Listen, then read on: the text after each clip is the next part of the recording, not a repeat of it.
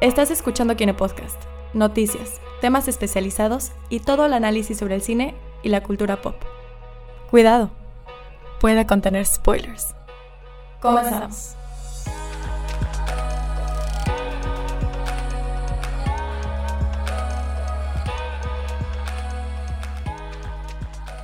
Y bienvenidos al Kine Podcast número 51. Ya Estamos muy cerca de un número DC. Ay, Dios. Es cierto. Qué nerd. El siguiente va a ser No es especial de DC. nerd, conducido por 52 es básico. Alzo todo, alzo. Uno, no soy DC, nada más es, es básico. Dos, este. No, no, no. ah, Lo mismo que el uno. Es un. Está bien, no importa, no importa. Bueno, Kine Podcast 51, estamos grabando esto el 12 de noviembre, así que si escuchas después, que me imagino que lo vas a hacer, feliz día de lanzamiento de Disney Plus, retrasado. Hoy salió Disney Plus En, Estados, Unidos, pero... y Canadá y, Y en todos los países primermundistas perfectos. No, solo Países Bajos, creo. En Países Como Bajos. que lo sacaron ahí para testear para Europa y así, pues, Cool. dichosos ellos tu- tuvieron Disney Plus antes que nadie. Exactamente. Así que vamos a presentar quienes nos acompañan hoy en esta edición del programa. Empezamos aquí a mi derecha. Gerardo Novelo. Eh, Gina Gómez. Juan Esteban Méndez. Abraham Soloveitchik aquí en Controles. Y también tenemos a dos invitados especiales que les, les invitamos a que se presenten para que nos digan su nombre, quiénes son, qué, qué onda, qué hacen, cómo están. Hola.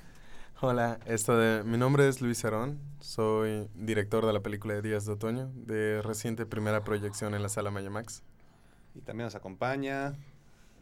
Hola, yo soy Ale Cáceres, soy actriz en la película de Días de Otoño y es mi debut en el cine. A su debut. Bueno, es, es el debut de, de ambos De en el cine, ¿no? Esta es, es también mi ópera prima, ¿no? Así que... Exactamente. Hoy en este programa tenemos la... Vamos a, vamos a tomarnos el momento para platicar sobre el, la película que dirige aquí Luis Díaz de Otoño, que se estrenó hace poco aquí en Yucatán. Le hizo el, el estreno, es una producción 100% yucateca, eh, filmada en diferentes partes de, del estado. Y la verdad es una película que pues yo ya tuve la oportunidad de ver, está muy buena. Y pues invitamos aquí a Luis y Ale para que nos platicaran un poquito de, de la experiencia que fue desde la concepción de la idea hasta todo el, el trabajo que fue el proyectarla al menos en un cine. Entonces, eh, vamos a platicar de eso en unos cuantos minutos. Antes que nada vamos a ver unas noticias rápidas, el catch up de la semana, lo que ha pasado. Pues primero lo primero que fue que salió Disney Plus, entonces Sí, y no, no probamos la piratería, así que vamos a decir que no hemos visto un episodio de una serie que puede que no sea, o sí sea, de Star Wars, así que no voy a confirmar en ni negar puede nada. haber o no haber un Yoda bebé. Yo, Puede. ho, yo, ho. Ah, no. No vamos a confirmar ni negar que ya la vimos, pero pues, Eh, Pero los, pues- los medios alternativos existen. exacto. Y Pero la- Y las fake no es- news dirán que estuvo padre el, el capítulo. Exacto, Ajá. sí. Pues ahí por ahí dicen que estuvo muy, Y muy lo hubiese padre. pensado mejor Disney, eh, digo, Latinoamérica entero sin acceso al contenido. Qué locura. Realmente Sí, no es- sé cuál es el, el- el punto de... o por qué se está retrasando en el, el, el estreno. Licencias, contratos, eh, burocracia. Maldito prin- tercer mundo. maldito tercer mundo te En, en Reino Unido llega en marzo. Y en España y Francia y creo que en Italia también. Sí, en O sea- Europa. o- porque primer mundo y aquí nos va a llegar hasta... Hasta quién sabe cuándo. Así que vamos a tener que, que tomar métodos alternativos para ver el contenido de Disney Plus porque... Porque, qué México- iluso Disney pensar que vamos a esperarnos un año para verlo, pero bueno. Exacto. Y si has tenido la oportunidad de revisar toda la campaña masiva que ha hecho Disney para su servicio de streaming, realmente es un catálogo bastante amplio. Entre películas, series, documentales y demás, son como más de 7000 títulos que tienen disponibles desde el día 1. Todos para descargar, todo para verse en el momento. Y pues en español también. En español ya vimos allá uno que otro influencer que, que subió que puede tener su Disney Plus. Lo tiene en español con todo y los doblajes el doblaje originales. original en latino. Eh, en México, pues, ajá, no sabemos aún la fecha exacta, pero todos los títulos de Disney que no sean contenido original van a estar llegando de mientras tanto, como para, para que no nos quedemos muy atrás, va a llegar a Amazon Prime de aquí hasta septiembre del siguiente año. Que pues lo que estamos insinuando es que en octubre ya tendremos al menos la fecha oficial para el lanzamiento de Disney Plus en Latinoamérica. Eh, no van a poder ver en Amazon ni siquiera, no van a poder ver The Mandalorian, ni la serie de Pixar, la de personajes en vida real, Ni High School Musical. ni High School Musical, y eso me deprime. Sí. Me encanta que Abraham está muy, muy emocionado por High School Musical. Creo que más por Mandalorian y nada. Es que, ah, o sea, Clone Wars, igual que se estrena ahorita en febrero, tampoco va a llegar. hasta que termine nada. el contrato con Netflix, creo. Maldita sea. Porque Netflix tiene la última temporada, creo. No sé si va a salir en Netflix o... Yo creo que va a salir en Disney Plus, ¿no? No, no sé qué tanto va a salir de Star Wars, pero la idea es que eventualmente todo... Está la trilogía original de Star Wars en Disney En Plus en 4K. 4K. Aparentemente. Con una nueva versión de la escena de Grido, porque a George ¿Por Lucas qué? le encanta Ah. volver a hacer Creo que esto no fue culpa de. George Lucas, ¿o sí? Sí, lo hizo él. Lo hizo él. ¿Por la qué? hizo hace años cuando, cuando se iban a reaccionar las películas para su lanzamiento en 3D. Esa época que estuvieron sacando películas en, ah, en 3D y ya luego fue como que ya a todos Pero no salieron. Nunca salieron No. porque murió el hype del 3D y dijeron, no, pues no vamos a sacarlas. Pero para entonces George Lucas ya había hecho Reeditado. esa re- reedición de la escena de Grido. Y que Sí. vuelva a disparar primero Han, o son tres Esa- disparos. Eh, no lo he visto porque no tengo Disney Plus, pero sé que como que Grido dice algo. Después de que Han Ajá, dice su última di- línea, Dice una palabra dice que una palabra. como todos saben el idioma de grido es traducido significa eh, te voy a matar ahorita y yo voy a ser el primero en disparar y ¡piu! Qué mamada. Es- pero es neta lo de 4K porque Sí. vi lo de Gredo pero aparentemente Sí. lo de Gredo es noticia tan fuerte que opacó el hecho de que se estrenó la trilogía original en 4K En 4K en Disney Plus. Wow. Pues ya saben, a ver cuándo llega aquí en México. Seguiremos rezando y prendiendo veladoras para Bob Iger y que nos conceda el acceso a Disney Plus. Ya sé. Y de hecho, pues bueno, cambiando un poquito el aspecto de las noticias, Gerardo vio algo que nos mandó en el grupo hace poco de, de una Ah, resurrección demasiado inesperada Oh, que vamos a tener. Sí, sí, sí. Cuéntanos un poquito más sobre eso. pues reencarnaron a James Dean, van a reencarnar a James Dean para una película. El, el actor que, digo, probablemente lo ubican de Rebelde sin causa, es básicamente la única película que, digo, la lanzó, la- lanzó al estrellato, pero ya estaba muerto cuando se estrenó. Entonces, digo, gran actor, murió muy joven y ah, aparentemente va a tener un rol secundario en una película que sale en unos cuantos años. Sí. Lo que pasa es que con, ajá, están usando tecnología CGI como lo que usaron para Tarkin en Rogue One. Ok.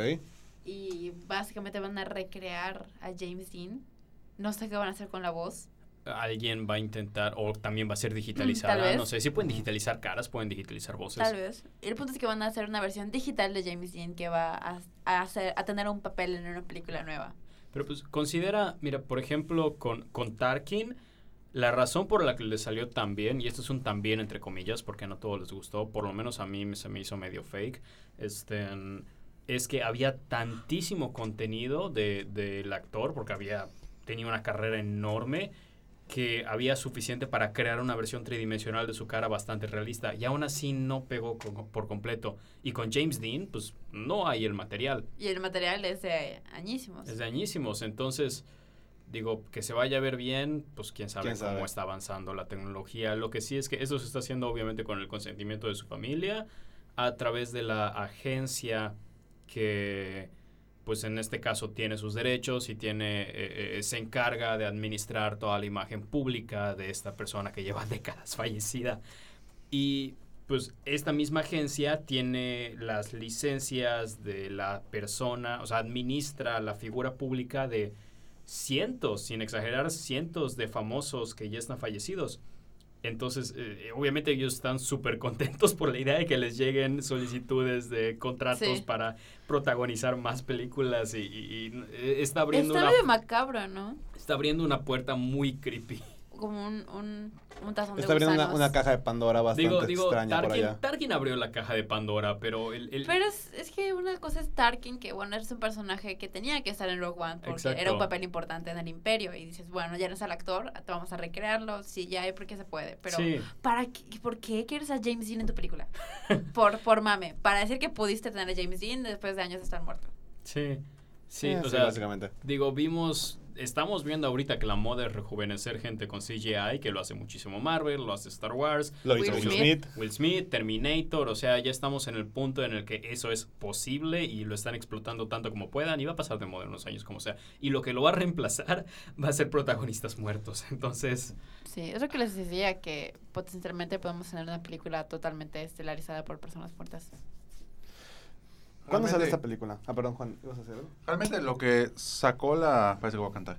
Eh, realmente lo que sacó la caja de Pandora en su momento, porque el director, de hecho, eh, hizo mención de, de la posibilidad de que si esto lo podemos hacer con un actor ya de edad, eh, lo podemos hacer con actores ya fallecidos. El que lo dijo en, ¿cómo se llama esta cosa? En una entrevista fue precisamente cuando se hizo Tron Legacy, que rejuvenecieron, Ah, a, Jeff que rejuvenecieron a, A Jeff Bridges. a Jeff Bridges. Entonces el director en una entrevista le estaban preguntando precisamente eh, Joseph, Joseph Kosinski, eh, le estaban diciendo, oye, em, Kosinski. Kosinski, perdón, en qué es lo que, pues ajá, o sea, ¿por qué tomó la decisión creativa de, de rejuvenecer a, digitalmente a este dude en vez de, Al dude, literal. Ajá, literal. En vez de buscar eh, pues a un actor que, que y, y, pues un actor parecido y, y, pues hacerlo así, ¿no? El personaje era 100% digital. Entonces, de hecho, pues, ajá, o sea, fue un trabajo bastante grande en rodaje. Entonces, eh, le comentaba, dijo, pues la verdad es que, pues prácticamente, es el, él dijo en su momento, pues, eso fue... Eh, 2008. 2010. 2008, 10 más o menos. 2008. Fue después de. Avatar. Fue fue 2010. 2010. Fue 2010. 2010, perdón. Eh, ya va para 10 años, ¿no? Eh, dijo, pues es el futuro del cine, ¿no? De aquí a más de, de aquí a 10 años eso va a estar normalizado. Él lo dijo en una entrevista. Y llevamos para 10 años. wow, ok. James Entonces, en como que, ajá, entonces perfect timing, ¿no? Por parte de él. Entonces, efectivamente lo mencionó en una entrevista, si no me equivoco, fue una entrevista que fue para, una, para un programa de radio, de hecho. Entonces, eh, de esas de California. Y lo mencionó porque dijo, pues, sería una excelente propuesta a futuro, ya que, pues, la iconografía de, de la cultura popular de esos personajes, o no de los actores, pues está muy marcada, ¿no? Entonces, pues bueno, él empezó como que, él se, hizo la semillita, ¿no? Eh, a nivel contemporáneo. Evidentemente antes se han hecho, se han hecho, se han intentado hacer, eh, pues revivir a los actores o lo que sea, ¿no? Eh, por medios, por medios no tan, tan perfectos, ¿no? En como están haciendo ahorita el CGI, con efectos de cámara o lo que sea. Pero pues sí está, está, está cañón. Está cañón lo que puede implicar porque en un futuro en qué es lo que qué es lo que va a pasar se va a convertir en una en una la actuación va a ser artificial va a ser mejor trabajo de After Effects por por personaje CGI Pues digo, ya, ya casi 20 años de que a Serkis le debieron dar algo por Gollum, entonces... entonces Sí, es ahí hay que hay que ver que- cómo se va desarrollando pero esta cosa pues se cocina lento falta muchísimo para que se, se desarrolle ¿A Exactamente. qué, cuéntenos a qué actor muerto les gustaría volver a ver. Marlon o sea, en una película nueva. Marlon Audrey Brando. Hepburn. Oh, yes. Vincent Price debió haber sido Doctor Strange. Wow. A ver, ¿quién más? Ah, pues, No, es ya que con esos realmente no, porque... Christopher. Reeve Christopher Reeve en un cameo en Un una película de. Superman. claro que sí Wow. Eso estaría Estaría bueno. muy cool. Sí. Estaría cool. Como que, dude. Y pues hablando de cositas que... De, de sobre el, el sobreuso del CGI, hoy en la mañana salió el nuevo tráiler de la reedición de wow Sonic. bravo aplausos me levanto de pie sí no La verdad, del, de la aberración que tenían en el primer tráiler a esto, es un trabajo mucho mejor hecho. Obviamente está, mu- está casi casi igual a los videojuegos. Sí. Lo cual le da un sentimiento un poquito más de comedia, porque el Sí. personaje de por sí es bastante cómico, pero lo que se vio en el primer tráiler, Más infantil. más infantil, exactamente. Y lo que se vio en el primer tráiler, que si se acuerdan un poquito de esa imagen de Sonic que estaba de verdad daba miedo a esa madre. Sí. Y ahorita ya se ve, se siente, es el personaje, entonces quiero ver cómo interactúa ¿Qué con Jim Carrey. ¿Qué pensará el director? O sea, Pues tuiteó hace tiempo que, ok, ya te escuchamos, ya, ya los escuchamos internet, nos vamos a tomar un tiempo, vamos a trazar la fecha y ya lo vamos a arreglar. Entonces, pues... Es que ahí sí fue un caso en el que ganó más el fandom que... Pero no, no es fandom. o sea, lo que, bueno, el comentario de no, la porque gente. hasta la gente que ni siquiera ha jugado Sonic. No, yo, era, era mame en internet, no era fandom. No me gusta, no me gusta que encuadren esto como el fandom ganó, escucharon al fandom, porque pues no, fue mame en internet porque estaba feísimo. Es que más, más que por, ah, escuchamos a los fans, es como, ya vimos que nadie va a ir a ver esta película. Y Porque... nadie le viera ver de todas Y formas. esa- se ve es lo que iba, es- eso es lo que, que- que- eso es lo que iba a llegar. O sea, se estrena el O sea, fin del ellos- 14. Ellos pensaron, bueno, si está feo, están quejándose, eso significa que no lo van a ir a ver. Así que mejor le invertimos no sé cuántos millones de dólares más para y volver a hacer a la trabajar a animación. pobres animadores que muriendo. no creo que les hayan pagado lo que les debieron haber pagado en seis meses para poder volver a hacer la película y que a fin y al cabo no creo que le vaya tan bien a la taquilla como para, para justificar ese gasto. No, porque está horrible, o sea, Richard Martin. A mí no se me y- antoja, y- yo vi el, la película, el, el tráiler, no se me antoja la Y película. esta, esta trama militar que nada que ver, que siempre la chocan en todas las películas nada más para tener el patrocinio del ejército de Estados Unidos. Pero ojo, eh, en los juegos, especialmente los juegos que salieron después de, de la época Sega, de, digo, siempre ha sido Sega, ¿no? Pero después de la época exclusiva, exclusiva de Sega de, de Sonic, eh, era muy militar, todo era muy militar. pues sí, eh, pero no de la forma en la que es en el tráiler. Claro, pero pues tenían que aterrizarlo y creo que lo justifica muy bien. Digo, acá defendiendo la película, pero la neta me gustó mucho.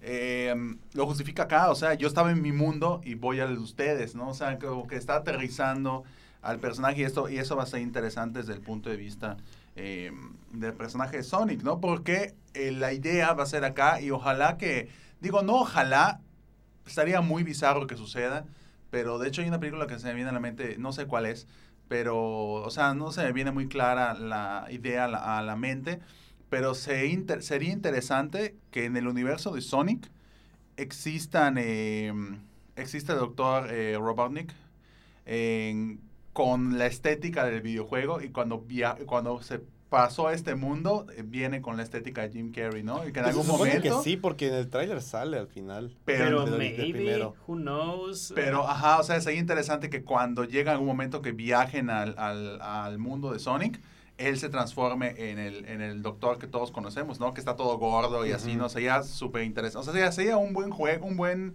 homenaje padre, ¿no? Eh, para el personaje, realmente, pues, la- me gustó mucho. Se nota el esfuerzo, ¿no? Se nota que, que no están queriendo agarrar la película de garete y hacer un personaje, pues, mediocre, ¿no? Eh, se nota el esfuerzo y además eso se agradece pues para los al menos para los fans ¿no? que, que han jugado con Sonic y pues me gusta mucho que hayan puesto igual lo que viene siendo los efectos de sonido del videojuego y todo esto o sea hay muchas cosas no pequeños guiños por ejemplo cuando está haciendo ejercicio él y tiene su, su banda en su cabeza es el, es el logotipo del primer Sonic entonces es interesante Ah, ver esos detalles entonces, en resumidas cuentas, pues está padre esto que le hicieron. Creo que fue un, es un gran, este tráiler fue una gran disculpa, ¿no? Fue un Eh, perdón, la cagamos. disculpen. Ajá, sí, ¿no? Fue perdón, eh, pues danos tu dinero, pero pues... pues, Pero pues perdón. pero pues perdón, ¿no? Y pues la neta, sí, ya, yo ya compré, ya compraron mi boleto. Así ya compraron mi boleto, tal cual. Y si Ya. sale, Y mucha si sale en gente- 4DX, la voy a ver en 4DX, claro. Wow. Wow. Wow. Sí. Y mucha sea, gente sí está diciendo de que, chales, ahora me siento com- comprometida o obligada a ir a ver la película porque me quejé tanto y ahora lo están haciendo bien. Como que, chales, ahora sí. no recuperar su presupuesto. Oh, me da penita. Es como que. Es que aparte se estrena- so bueno, hard, En, el- en Estados Unidos se so estrena el fin de semana del 14 de febrero. Entonces, Wow, qué romántico. Digo, Entonces- Deadpool 2. Snake. Deadpool 1 también. Ah, bueno, pero No, por, Deadpool eso 2. fue por mame. No, Deadpool la 2 uno. también. Deadpool 2 fue en el 14. sí. Bueno, No ambas fu- fueron para... Sí, ambas porque hasta hicieron el chiste de, "Eh, Sí. pero mi novio me dijo que era una película romántica. ¿No? Ajá, sí. Ajá, es que fue eso, fue el mame. De... Pero pues a ver cómo les va porque, ok, no creo que sea muy popular entre dates del 14, pero pues todo el Pero mercado niños- infantil. Y si no, mínimo el merchandising que le van a hacer a esa película va, va a hacer que, que recupere una buena parte. Eso es cierto.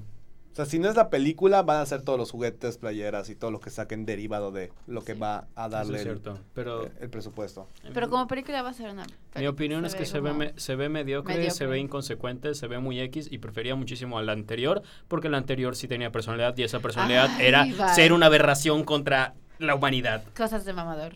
No. Con Gerardo, ¿no? Sí. Que callamos los mamadores.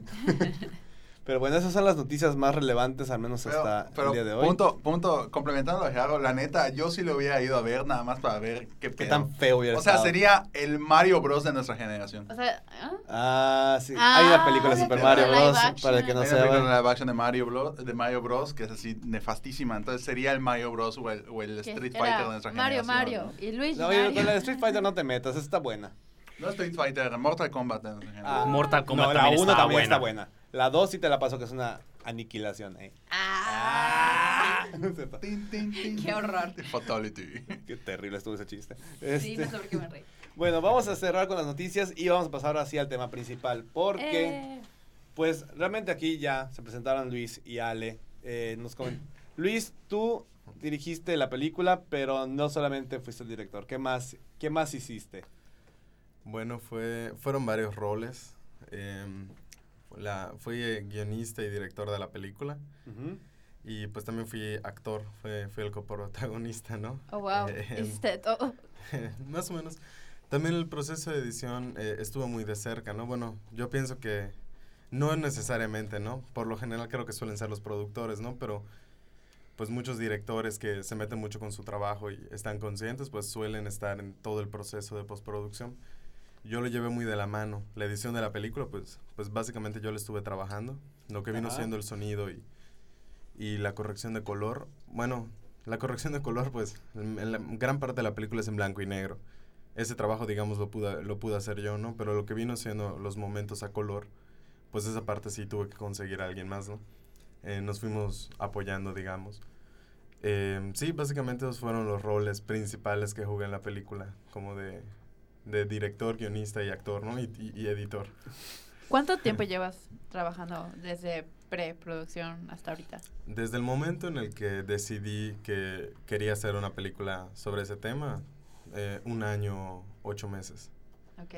eh, hasta la fecha. ¿Puedes llevarnos un poquito por, por el proceso? Ajá, ¿cómo es que surge la idea? Bueno, la idea surgió hace más de tres años. Yo estaba yendo en un viaje con mi papá a Holbox y en el camino os- salimos de madrugada. Yo trabajaba en una constructora con mi papá y en el camino nos dio el amanecer y vi el amanecer, todo estaba lleno de neblina.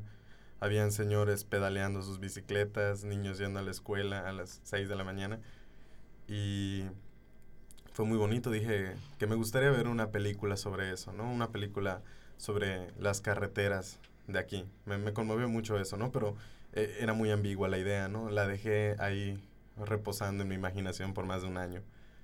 Hasta que en mi último año de carrera yo hice un cortometraje que se llamó Batallas Nocturnas. Em, quedó bastante bueno, le gustó mucho a la universidad y, y en las pequeñas proyecciones que hicimos. Nada más allá de eso, ¿no? Pero queríamos hacer otro segundo cortometraje, mucho más elaborado. Fue un problema, vimos que iba a subir los presupuestos y por alguna razón em, yo siempre quise hacer una película al estilo del mariachi style, ¿no? De, de Rodríguez. Ujú. Y pensé que esta podría ser una muy buena oportunidad para intentar filmar una película en esos términos. Y así fue como em, dije, mejor en vez de hacer un corto, hacemos un largo. Digo, se va a aprender más, ¿no? No, o sea, digo, yo sabía que iba a ser difícil, no sabía cuán difícil iba a ser, ni qué tan trabajoso. Pero así fue más o menos como surgió la idea de hacer una película de un viaje en carretera. Ya que empecé a trabajar el guion, empecé a poner eh, a los personajes. Y básicamente mi premisa es que yo quería hacer eh, la historia de un suicida, ¿no? De un hombre que se quiere quitar la vida. Sin, eh, al principio dije, es, es muy dramático, ¿no? Así que dije, ¿qué tal si le meto a otra suicida, ¿no? A una mujer que se quiere quitar la vida, ¿no? Pero eh, esta vez con, con otra idea, ¿no? O sea, ella en vez de quitarse la vida en la depresión, se la quita en la alegría, ¿no? Así que dije, ambos son igual de radicales, pero uno encuentra, ambos están deprimidos, ¿no?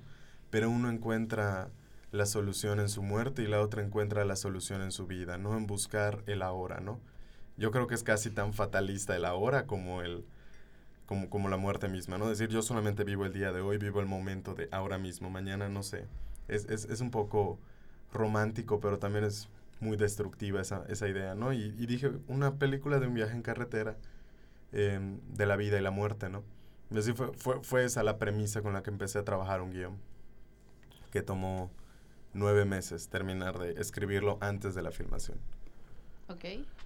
Ok, este. más o menos la historia en general. ¿Cómo, cómo se la contarías a una persona que le ¿Sin quieres spoilers? promover la película así en general, sin spoilers? A, a todos se los he contado de la misma manera, porque bueno, tú ya la viste, ¿no? Es un poquito, Ujú. es, es una road movie eh, del género fantástico. Eh, es, es una mezcla extraña entre esos dos géneros, ¿no? Básicamente es la historia de Lucas, es un chofer que tiene que entregar una caja a, una mujer. Eh, no sabe dónde vive, solamente empieza a seguir pistas de dónde se podría encontrar. En el camino se encuentra Esperanza, que es como una fugitiva, una autoexiliada, y los dos empiezan un viaje en la combi, que es el vehículo que Lucas utiliza para entregar la caja. Y pues la película es de ellos dos viajando, buscando a esta mujer, pero mientras el viaje ocurre, hay un tercer personaje que quiere salvar el mundo y tiene sus propios planes para hacerlo. Ok, y aquí la pregunta va para Ale. Tú, ¿a quién interpretas? Bueno, yo interpreto a Esperanza, que es este personaje suicida alegre que se sube a la combi de un completo desconocido que le dice que se va a morir. As you do. O sea, Como, como siempre pasa, sí. Como uno Lo- hace. Lo normal. Como decir Mis no. martes. Tus martes, mis lunes. ok, entonces, la trama de la película, ¿dónde ocurre? O sea, dices que esto es en carreteras de aquí de Yucatán, Sí. ¿no? ¿En qué partes, más o menos? ¿Por qué, por qué rumbos? Pues porque Yucatán, para el que no conoce cómo, cómo está distribuida esta bonita tierra, tiene 105, 106 municipios. 113. 103. No sé ya cuánto. O sea, hay, hay más de 100 municipios en todo, el, en todo el 106. estado de Yucatán. Son 106, gracias. Son 106 municipios. Y pues obviamente eso es una película del género de, de road trip, pero no, no recorriste los 106 municipios. No, claro que no. Claro que no. De hecho, uno de los principales problemas cuando estaba escribiendo el guion era cómo justifico que lleven viajando semanas por todo Yucatán. Digo, en Estados Unidos cuando lo suelen hacer en películas están recorriendo el país. O sea, yo estoy recorriendo un estado, ¿no? ¿Cómo lo, cómo lo justifico, no? Así que apelé a dos cosas, ¿no? Uno fue a la ambigüedad. La película no ocurre en un espacio y un tiempo exactos. La película tiene elementos ochenteros, en- de los cincuentas y modernos, ¿no? Así que la película poder situarla en un contexto exacto es, es un poco difícil, ¿no? ¿Dónde ocurre? En algún lado de Yucatán. Digo, en algunos momentos mencionan, de hecho el único lugar que se menciona oficialmente, además de Campeche, bueno, eh, en la película se supone que llegan hasta Campeche y Chetumal. Em, nunca fuimos a Campeche y a Chetumal, ¿no? Lo filmamos aquí y dijimos que estábamos en Campeche y en Chetumal. Eh, filmamos en un cementerio y dijimos que estaba en Campeche, ¿no? Ok. Em, así que nosotros recorrimos seis municipios para poder filmar la película, entre los cuales estaban Oxutzcap, Ticul, Muna, en Tecash, no sé si dije Tecash. ¿Te caes? Em, pasamos Humán y filmamos algo acá en Mérida. Mérida más bien lo utilizamos para hacer locaciones fijas, ¿no? O sea, por ejemplo, adentro de la combi en la noche, ellos dos platicando, ¿no? Y estábamos Sí. simulando que estábamos en una carretera o algo así, ¿no? Lo filmamos en el patio de mi casa, ¿no? O sea, en, en la entrada. Em, sí, en- la película no dice exactamente dónde ocurre, el único momento que se menciona es Oshkutskap, eh, porque dentro de la trama pues va a tener un, un- va a influir a cómo se van a dar las cosas, así que eh, digamos que, que esa fue la ruta que trazamos. Ocurre en la parte sur del estado, esos son las, los paisajes que van a ver, que creo yo son los más bonitos que hay por acá, ¿no? Digo, cualquier paisaje puede ser bonito si lo sabes mirar, ¿no? Pero ahí son muy bonitos. Sí, son como los, un poquito los más emblemáticos del Sí. estado. Cuando hicimos batallas nocturnas, salimos a la, a la medianoche de Mérida. Em, no, a la una de la mañana. Y estábamos llegando ahí a las 3, 4. Tuve que hacer un montón de paradas. Y luego esperamos un rato y nos dio el amanecer. Y un actor se durmió. Y cuando se despertó, dice que estamos en Chiapas, ¿no? Dice, porque estaba lo- los cerros, ¿no? Y él dice... es ¿dónde estoy? Sí, él, él es veracruzano, ¿no? Así que medio conoce esa zona y dijo, ¿dónde estamos? ¿No dijiste que ibas a estar en Yucatán? Así que sí. Ok, y Al, ¿tú cómo es que entras? ¿En qué, ¿En qué punto entras en la producción? ¿Ya conocías a alguien o fue por casting? ¿Cómo te enteras del proyecto? Bueno, yo conocí eh, hace como cuatro años, creo, al segundo asistente de dirección que se llamaba Raúl. Él sabía que yo hacía teatro y le había comentado que, yo quería ser actriz y todo, ¿no? Y bueno, un día me dijo, oye, tengo un amigo que está haciendo una película, esto, no sé si quieres audicionar. Y yo, sí. Y bueno, los actores somos muy dados a decir que sí a todo. Ni siquiera había leído el guion y aunque lo hubiera leído y no me hubiera gustado, yo hubiera dicho que sí. Esto, porque bueno, así funciona más o menos, ¿no? Y, y bueno, eso fue hace un año, aproximadamente en agosto. Luis me mandó un mensaje para que nos veamos, nos vimos, me comentó de un proyecto de un video musical que estaba haciendo, me dijo que todavía iban a hacer casting para la película. Esto de... Y ya no sé, en algún punto dejó de existir el casting y ya Es que- empezamos a trabajar en el personaje de Esperanza. Es que yo, yo en ese momento tenía que hacer un video musical para una banda local que se llama Tétrico Romance. Y tuve un problema, tenía, me, hacían falta dos actrices, así que estaba desesperado. Raúl me había pasado el contacto de Ale y se, me- ocurrió, dije, le voy a preguntar si quiere salir en un video y luego le hago un casting para la película.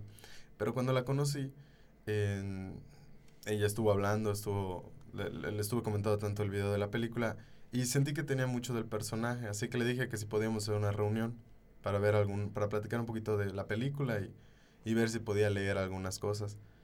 Y, y me gustó mucho, sentí que, ese, que, que, que esa era la vibra que quería en el personaje.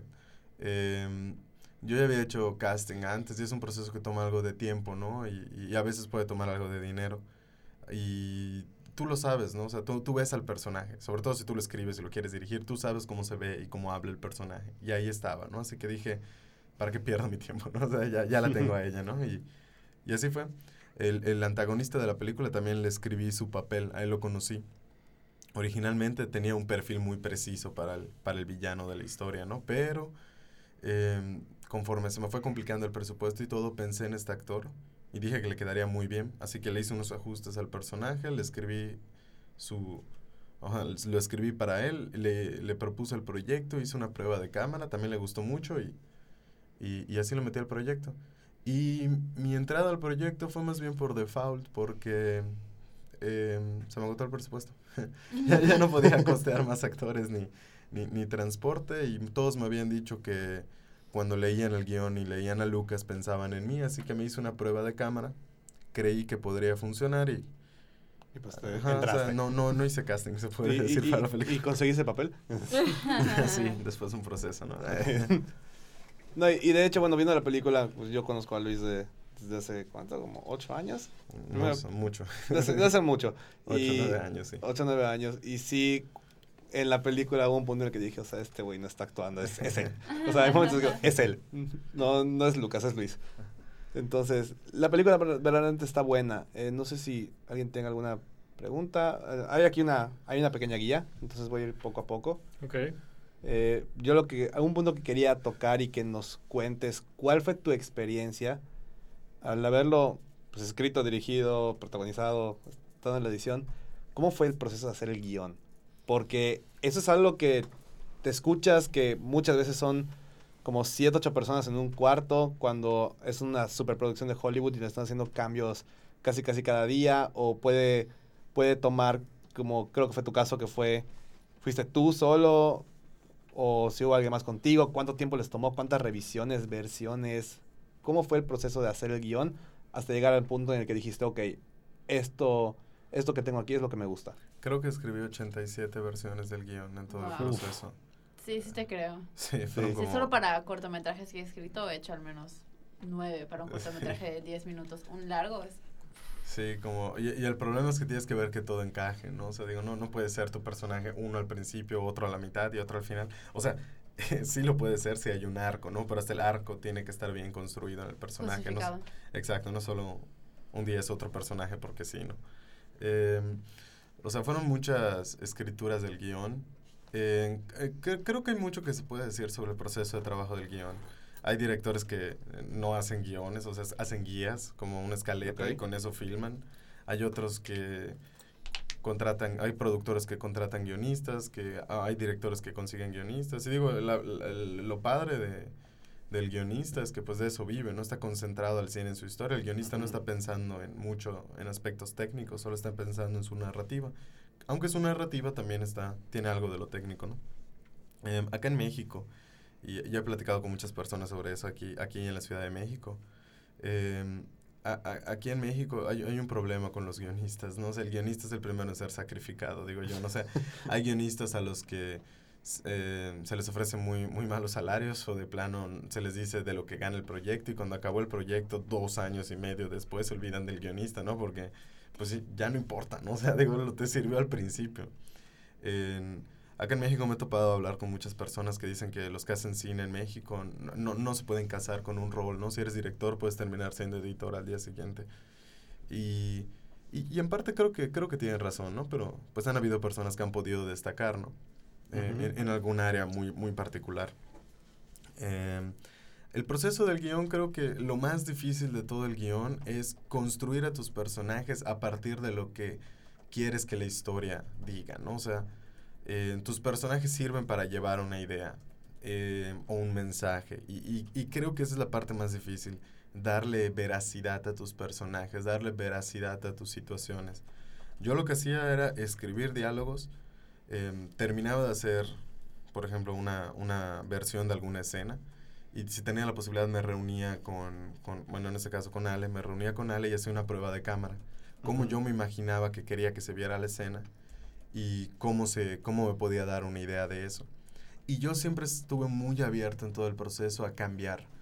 Em, yo no quería un, un guion que me perteneciese, no quería hacer una película que fuese salida de la mente de un genio, ¿no? Sino quería una película que, que fuera construida por el equipo. Así que a él se lo dije, no, no hay malas versiones. O sea, tú siéntete libre de hacer todo lo que tú quieras, ¿no? Si algo no me gusta, te lo voy a decir. Y si algo me gusta, también te lo voy a decir. O sea, no me lo voy a callar. Y ese fue el proceso. Eh, eh, en, en filmación, con toda la energía que había, habían momentos en los que surgían cosas muy padres, ¿no? Y habían otros en los que se, se volvía loca Alejandra, ¿no? Por ejemplo, una vez estuvimos en Tecash y eh, como llegamos, prendimos las luces en todo el centro, hablamos a la policía municipal, o sea, para que nos cubra las calles. Y en ese proceso, la gente le llamó la atención y se formó un grupo de chavos Que se quedaron viendo, me imagino. así de que- gritándole a Ale, ¿no? Que se case con ellos, le dejaron sus Qué asco. números, sí, Qué asco. terrible. Este, Terrible. y, y le digo a Ale, originalmente esa escena era una plática tranquila de ellos dos caminando, pero ya que estás en la locación, ya que estás editando la película, en, en tu mente, ¿no? Obviamente, dices, oye, ¿sabes qué? Pues aquí podemos hacer lo siguiente. Y le dije, oye, Ale, ¿qué te parece si, si en esta parte te subes aquí en esta, y me empiezas a hablar? Y, y no terminé de decirle una instrucción, y ella estaba saltando, como si estuviera en un musical. Estaba llena de energía, gritando, hablando. Y en esa escena me fue muy difícil comunicarme con ella. Le dije, oye, lo que hiciste estuvo muy padre, pero dos rayitas menos, ¿no? Y, y, y- y- y al final terminé dejando en edición eh, su propuesta con toda esa energía que tuvo. Algo que a mí me preocupaba es que por momentos hay muchos altibajos en los personajes, que un día de la nada, en una escena están felices y el otro están muertos en la depresión, ¿no? Pero creo que se puede manejar bien eso, ¿no? Eh, Eso se tiene que ver a veces en, en la sala de edición. Pero creo que algo terrible que hacen muchos y que yo también he hecho en algún momento es clavarte con el guion. Ujú. Y eso creo que es la lección de, de- de- del director cuando hace el guion. Esa es la parte más difícil. Tú lo escribiste, tú lo soñaste, tú... Pero tienes que dejarlo ir. O sea, tienes que estar dispuesto a entender que en la puesta en escena las reglas cambian y las cosas pueden mejorar. Si en el papel dice que vas caminando de la puerta y te sientas, pero en el momento el actor se le ocurre hacer otra cosa y en vez de sentarte, se- sentarse se queda pensando y vuelve a la puerta y sale, tienes que preguntarte si esa propuesta de él va a enriquecer la trama. Si, eh, no, no sé si es correcto decir el término, ¿no? Pero si castras al actor, le Sí. castras su, su La imaginación, creatividad. La creatividad. Y Tú- sus aportes. tu película es una máquina, es, es un robot.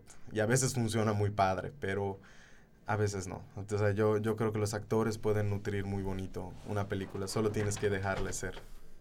Por momentos, ¿no? ¿Tú te consideras más un guionista o un director? En- Uf, ¿Sabes qué? Nunca me había hecho esa pregunta. De veras, nunca me había planteado que, que me, que me considero más, pero creo que un guionista. En- Sí, yo, yo me iba por la misma. Sí. Digo, a mí me tocó verlo. Literalmente en prepa tenía, tenía historias tras historias y luego en reuniones nos contaba de todo. Entonces Sí. iba- Eh, tengo libretas llenas de textos y de diálogos y de ideas, tanto que me revuelvo, no, no he logrado mecanizar ese proceso, pero creo que me considero más un guionista. Me encanta el cine, me gusta mucho la dirección, pero creo que mi proceso favorito es es el guion. Es, es el momento en el que puedo soñar totalmente. Eh, cuando escribo un guion nunca pienso en cómo lo voy a hacer o cuánto dinero. O sea, a veces sí fantaseo con eso, ¿no? Aquí voy a hacer una grúa, ¿no? O voy a, ¿no? o voy a hacer tal cosa. Pero, pero por lo general siempre pienso en cómo contar una historia y cómo llevar cierta energía del papel a la pantalla, ¿no? Ok, y en, el- en la cuestión de desarrollo del personaje, eh, ¿cuál fue la manera? Eh, Tú le cuentas a Ale, el personaje de Esperanza trata de esto y esto y esto, o nada más le das las bases generales y, y fue un 50-50. ¿Cómo fue ese trabajo? No tanto en la cuestión de dirección, sino tú viendo más, conociendo al personaje y todo el trasfondo que, que se carga, ¿cómo fueron complementándolo? Pues primero platiqué con ella sobre la historia de, de Esperanza, ¿no? Cómo ella llega a ser Esperanza, qué le ha pasado en su vida. Y escucho más o menos sus feedbacks. O sea, no escucho más o menos, escucho sus feedbacks, ¿no? Ella me dice, no, oye, y mm, yo siento que sería así, o yo siento que sería asado, o de plano me dice, oye, ella no haría esto. Eh, yo nunca me tomo, bueno, yo no me tomo a mal cuando un actor llega y me dice, oye, mi personaje no haría esto. De hecho, esa es la función del actor, decirle al director, oye, ¿sabes qué? Por cómo va la cosa. Aquí no va. Pero siempre me ha gustado que me digan, oye, por aquí no va, porque entonces abrimos un diálogo. Eh, yo construí un personaje, le di unas bases y, y lo eché a andar, ¿no? Pero ya que me reuní con ella, lo terminé de pulir.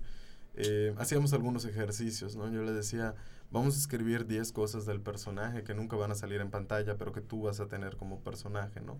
Y así es como fuimos jugando, ¿no? Eh, le inventamos un nombre Esperanza, ¿no? Es, es Mariana Castro.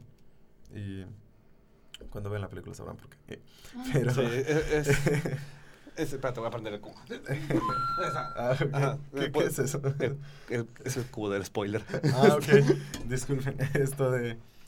¿Y cómo se dice? Sí, ah, mm, ideamos así el personaje. O sea, yo, yo escribí un personaje pensando en sus motivantes, ¿no? O sea, mi- mis personajes suelen querer una cosa.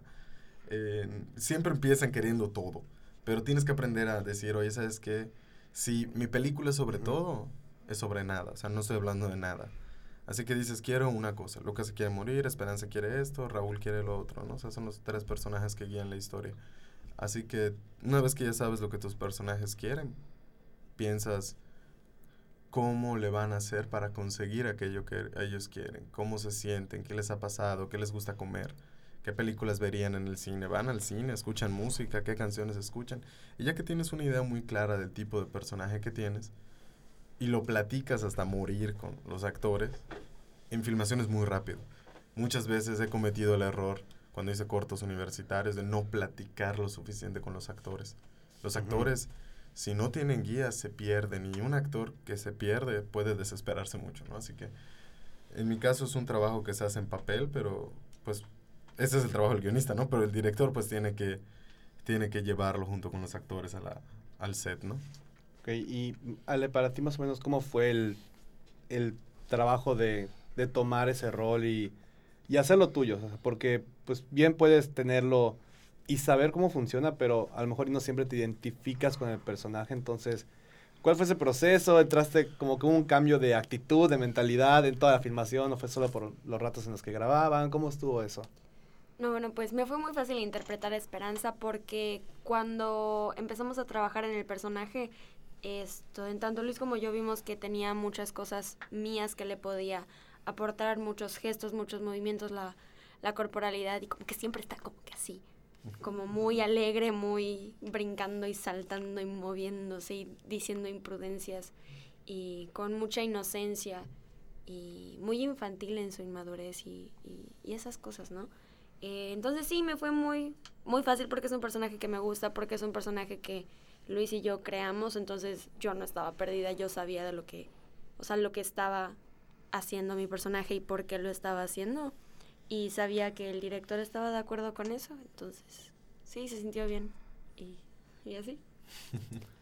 Ok, quiero que mi pregunta más grande, creo que la pregunta de todos es, ¿cómo consigues el apoyo, el financiamiento? Eh, ¿Cómo logras levantar un proyecto? Porque puede que se escuche fácil, ah, voy a escribir un guion, yo voy a agarrar mi cámara, voy a agarrar dos actores, eh, vamos a Tecash, vamos a grabar y vamos a sacar una película mágicamente.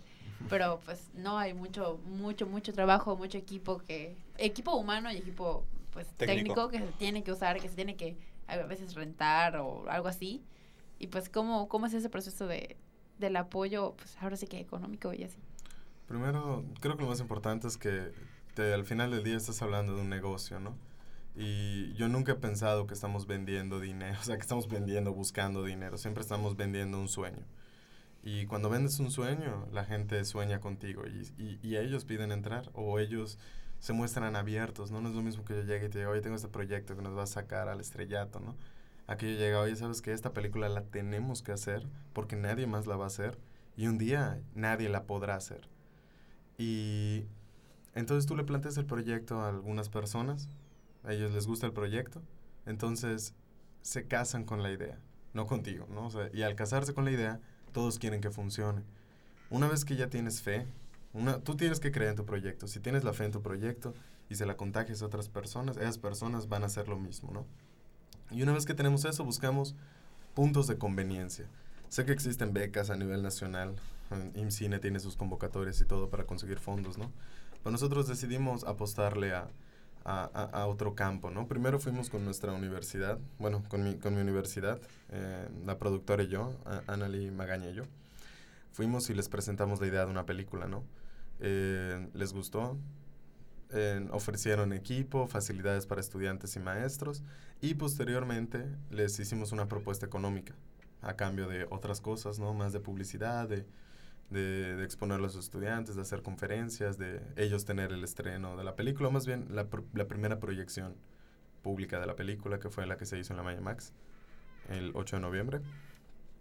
Y, y después de eso fuimos a ayuntamientos, fuimos al ayuntamiento de Shkutzkap, fuimos a, a Muna, a Tikul, a Tekash, y pedimos diferentes cosas, a veces pedimos dinero, a veces pedimos permisos de filmación. En una ocasión estábamos filmando en una comisaría de Shkutzkap, en Shul, y nos paró la policía, nos dijo, oye, ¿qué están haciendo, no? Y, y la productora tuvo que ir y hablar con los policías mientras nosotros filmábamos, ¿no? Porque si no se nos iba el sol. Sí. Sí, tienes que tener mucho cuidado con los permisos, ¿no? Porque a veces la gente no se toma muy bien. Pero una vez que, una vez que alguien se casa con tu idea, por ejemplo, cuando fuimos a Shkutzkap, les encantó la idea y nos dijeron, "Oye, ¿sabes qué? ¿No les gustaría venir y filmar el día de finados? Y yo dije, ¿por qué no? En mi guion solo caminan por Shkutzkap, así que puse caminan entre muertos, ¿no? Y, y o sea, entre Y la caminata. Y nos dieron todo el apoyo. Fuimos a hablar, a- fueron a hablar a escuelas, universidades, bla, bla, bla. Y fueron como 300, 400 personas con velas, muchos maquillados. Y caminaron y, y los filmamos a todos, ¿no? Y nosotros actuamos ahí. Eh, pero eso no lo hubiéramos logrado solamente por nosotros, teníamos que convencer a otras personas. Y ah, yo tuve que hablar con el comité, los padres de familia, autoridades y todo. Y cuando les presenté el proyecto, les dije que quería hacer una película yucateca. Eh, no con temática yucateca, bueno, solo Bechi que ya la vio. Eh, bueno, broma, eh, ya, ya la vio y, ¿Cómo se- y, y cómo se dice. Eh, algo que no me gusta personalmente, no estoy en contra de eso, al contrario, me parece importante que se haga, pero algo que a mí no me gusta es que cuando se hacen cortos sobre Mérida o sobre el estado de Yucatán, son cortos principalmente folclóricos. que- Gracias, no soy el único con ese Sí, no, no, o sea, digo, no, no tiene nada de malo, ¿no? O sea, digo, está muy bien, pero hay, hay más historias que podemos explotar y sin perder el folclore en cierta medida, ¿no? Y los otros que a veces encuentro son refritos de, de otras narrativas que no nos pertenecen, más del centro del país, del norte o, de, o, o a veces de otros países, ¿no? De, de Hollywood. No digo que, que nada de eso esté mal, solamente digo, hay mucho que todavía podemos explotar que no estamos viendo. Y yo quería hacer una película sobre eso, no... No, no estaba pensando si iba a ser un box office o, o iba a trascender más allá. Yo lo único que quería. Contar una historia. Exacto. Y así fue como conseguimos todos los fondos de la película. Fue, a- mi familia nos dio dinero, algunas marcas nos dieron apoyo, la universidad, algunos ayuntamientos.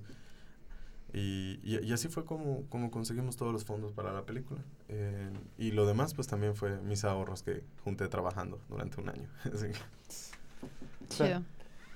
La película, la... la ah, alguien iba a decir eso, perdón, es que, es que no veo a Juan porque me tapa el, el monitor.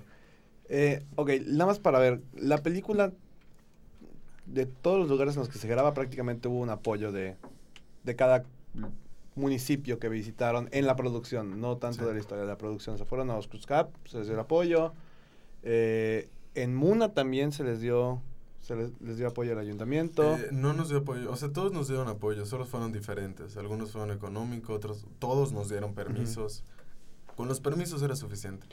Porque luego era un problema sin un permiso. Eso quería preguntarte, ¿cómo fue la cuestión de conseguir los permisos? Porque, pues de por sí, cualquier, cualquier cosa que esté involucrada, trámite, Burocracia. ajá, es muy burocrático y pues ustedes trabajaron, me imagino que con un calendario bastante estricto de, bueno, vamos a grabar tantos días, entonces se tiene que ver esto con, con, mucha, con mucha anticipación. Sí. ¿Cuál- ¿Cómo fue ese proceso de conseguir el trámite? ¿Desde hace cuánto se vio? ¿Cómo? Eh, ¿Cómo eh, fue todo? Hacer cine es eh, 90% bullshit y 10% trabajo. o sea, estás no, casi todo lo que haces es papeleo, pedir permiso, que te digan está bien o no está bien y luego te digan que sí está bien. O sea, pasas todo el tiempo haciendo burocracia. Es horrible. Y 10% es el sueño. Eh, eh, nu- nunca te cuentan eso, ¿no? O sea, por lo general está dividido, ¿no? Llegan los distribuidores y ellos hacen el, el show y, y tú como director llegas y haces la magia, ¿no? Se supone, esa es, el- esa es la idea, ¿no? Pero realmente el cine gran parte es permisos, son acuerdos, eh, es que la gente esté en, en la misma sintonía, ¿no? Desde el principio teníamos que hacer precontratos pues con los actores de derechos de sesión de imágenes, con, con nuestros patrocinadores, qué les ofrecíamos, qué nos iban a dar a cambio. Y pues después todo lo que son los derechos de autor y eso es, es infinito. O sea, llevamos seis, siete meses trabajando con eso, ¿no? O sea, mientras se está terminando la película se están haciendo los derechos, ¿no? Es, em, em, los derechos de autor, los derechos de exhibición, o sea, todo, todo eso toma tiempo, ¿no? Hay, hay cosas que... Y, y además cuesta dinero, ¿no? Así que tienes que buscar cómo financiarte cómo hacer todo eso, ¿no? Y, y, y creo que ese es, es ese rollo. Cuando hicimos la filmación de la película, lo único que pues necesitábamos era los permisos de los ayuntamientos, ¿no? Para, para poder entrar y no, vamos, no íbamos a interferir con la vida pública. Lo único que vamos a hacer es estar ahí. Tal vez en algún momento saquemos la cámara estamos grabando algo y nos podían llegar a decir algo y tenemos la autorización del presidente, ¿no? Cuando íbamos a comisarías, aparte a veces teníamos que hablar con el, bueno, creo que es el comisario. Sí, con el comisario. Fuimos a Peba y ahí ha- hablé con el comisario. en- nos dio todos los permisos para poder filmar ahí, pero a veces tenemos problemas con la vida cotidiana, ¿no? Por ejemplo, en Shul nos encontramos con un perifonista. ¿Y cómo grabas audio con alguien promocionando Sí. el- los nuevos tacos que hay en el pueblo? O sea, está difícil, ¿no? Tuvimos que pagarle una hora para que Dejara de... para que no hable, ¿no? O sea, una hora de silencio, ¿no? Y son cosas que tienes que hacer, cosas que no piensas, ¿no? Tú cuando escribes el papel, es, sí, lo voy a hacer, ¿no? Pero, pero no piensas cuando vas a hacer este tipo de películas, una road movie en la calle con la gente, que tienes que ser muy rápido. Y tienes que pensar que a la gente tal vez no le va a importar tu esfuerzo, ¿no? O sea, yo, te- yo- a mí me pagaron por una hora perifoneando estos tacos, no, no, no lo voy a dejar, me matan. Ujú. Así que tú tienes que pagarles por una hora para que una hora después trabajen. Y, y cosas así, no tienes que tenerlo muy pendiente. Y, y yo creo que es importante eh, que, que no, no, no pienses mucho en eso. Si yo hubiera pensado todo el trabajo que iba a tener que hacer, seguiría pensando ahorita si hacer una película o no. O sea, tú hazla. O sea, si te sale mal, mi maestro me lo dijo, Billy Arellano, que fue el director de fotografía de la película. Él, él me dijo, eh, ¿qué es lo peor que puede pasar? Y yo me puse a pensar todos los escenarios horribles del, del universo, ¿no? Una carrera terminada. Y me dijo, que falles. Est- estás joven. O sea, dijo, no importa. O sea, cualquiera falla en, en su primer intento. O sea, lo peor que puede pasar es que falles. Tienes más para ganar si te va bien. Y si no es experiencia. Lo único que sí es que tienes que saber que no va a estar fácil y que le tienes que echar ganas. Y, y es todo, ¿no? O sea, muchos permisos, eso sí, te lo presento. O sea, si lo estás haciendo bien, vas a sufrir. ¿Cuánto tiempo les llevó filmarlo? 15 días. ¿Todo se grabó en Wow. 15 días? Tres semanas. Tres semanas y media. Wow, pensé que iba a ser... Pensé, me esperaban más como, no sé, un mes. mes Y ya medio, estaban, ya estaban en el lugar todos los permisos, ya estaba todo coordinado. Wow, Sí, trabajo de producción. Muy wow. bueno. loquísimo. loquísimo. O sea, está- no dormimos. O sea, la productora y yo, si dormimos tres horas en todos los cinco días de filmación, dormimos bien. O sea, no, no dormíamos. O sea, estábamos. Y, y esto era un poco difícil a mí, para mí que, que actuaba, ¿no? O sea, digo, a veces cuando estás frente a pantalla tienes que... Actúa deprimido, gracias a Dios. Gracias Hoy, a- hoy qué buen día. hoy. Hoy es un buen día, ¿no? Digo, así que... ¿Y si cómo fue esa transición entre dirigir y a la vez ser actor? O sea, ¿tenías que hacer algún cambio de, Sí. de, de clic interno? ¿Te re- Totalmente. Yo, yo, a mí nunca me había gustado actuar. De hecho, todavía no soy muy fan de, de, de- de ser actor. Pero me dirigieron, mi maestro, este, este Billy Arellano, me dirigió para un corto en la universidad que se llama Problemas. Era un corto didáctico, o sea, ajá, creo que didáctico, ¿no? Para que los alumnos vean todos los errores que los principiantes cometen al hacer una producción. Y hubo una escena en la que casi me puse a llorar. Todos me aplaudieron y todo. Y en el fondo no dejé de pensar que qué cagado porque era una escena chusca y casi me pongo a llorar, ¿no? Y digo, y me di cuenta cómo los actores sienten. O sea, yo nunca había estado frente a las cámaras y las luces, todos en silencio, esperando tu momento, ¿no? Y esa experiencia me hizo, me hizo preocuparme mucho más por los actores, cómo se sienten, cómo llegar a sus emociones, em, cómo guiarlos, ¿no? Ale muchas veces se ponía nerviosa, ¿no? Y, y, y- y- le tenías que, que guiar por el camino correcto para que ella te dé su mejor, su mejor momento, ¿no? Tenías, tienes que hacer que, que se sientan en confianza, ¿no? Y ahora es muy difícil hacer eso cuando eres director, porque ¿quién me da el visto bueno, no? Así que creo que al final lo que me hizo aventarme ah, el papel fue, fue que tenía gente de confianza. Tenía a mi director de fotografía, a mi asistente de dirección, a mi productora, que me respaldaban. O sea, si en un momento algo no salía, ellos me lo decían, no, y sabes qué, aquí tal vez sea esto, ¿no? Eh, pero por lo general, si había tiempo, yo veía la toma. O sea, yo veía las tomas y decía, esto está bien, o le decía, oye, eh, o sea, no llegábamos, sacaban la cámara y actúan, ¿no? O sea, hacíamos pruebas, le pedía a uno que entre, yo, yo entraba, revisábamos cómo iba saliendo. En los buenos días, en los días con calma. En los días rápidos era, saca la cámara y si algo no está bien, lo ves luego, ¿no? O sea, así es como que, "Pues, estuvo bien, dicen. checamos en post. Sí. Sí. E- esa, frase como, como la Sí. detesto. Lo checamos en post, cualquier cosa. sí, no, horrible. ¿Y la dinámica cuál fue? O sea, iban, por ejemplo, no sé, una semana grababan en Oscurscap, entonces iban a Oscurscap ida y vuelta todos los días o se quedaban ahí no, no, toda la semana. Nos quedábamos, o sea, conseguimos, o sea, em, al principio pagamos eh, un hotel, que fue el Hotel Puc. Al final terminó, de hecho, en, en la película, en los Sí, créditos, sale sale como, como- patrocinador. sí. Em, el hotel era una, una maestra que me dio clases en primaria, yo no lo sabía, ahí, ahí lo averigüé. Platiqué con ella. eh, en la última semana me quedé sin presupuesto. Estábamos en ceros. No, no, no teníamos cómo sacar la película. Todo se nos complicó. Una escena con flores eh, nos salió. Tuvimos que gastar otros mil pesos en flores. O sea, fue todo un problema, ¿no? Así que hablé con ella. Le pregunté si le interesaba ser patrocinadora. Iba a estar en el, la primera proyección. Y que lo único que pedíamos era una noche.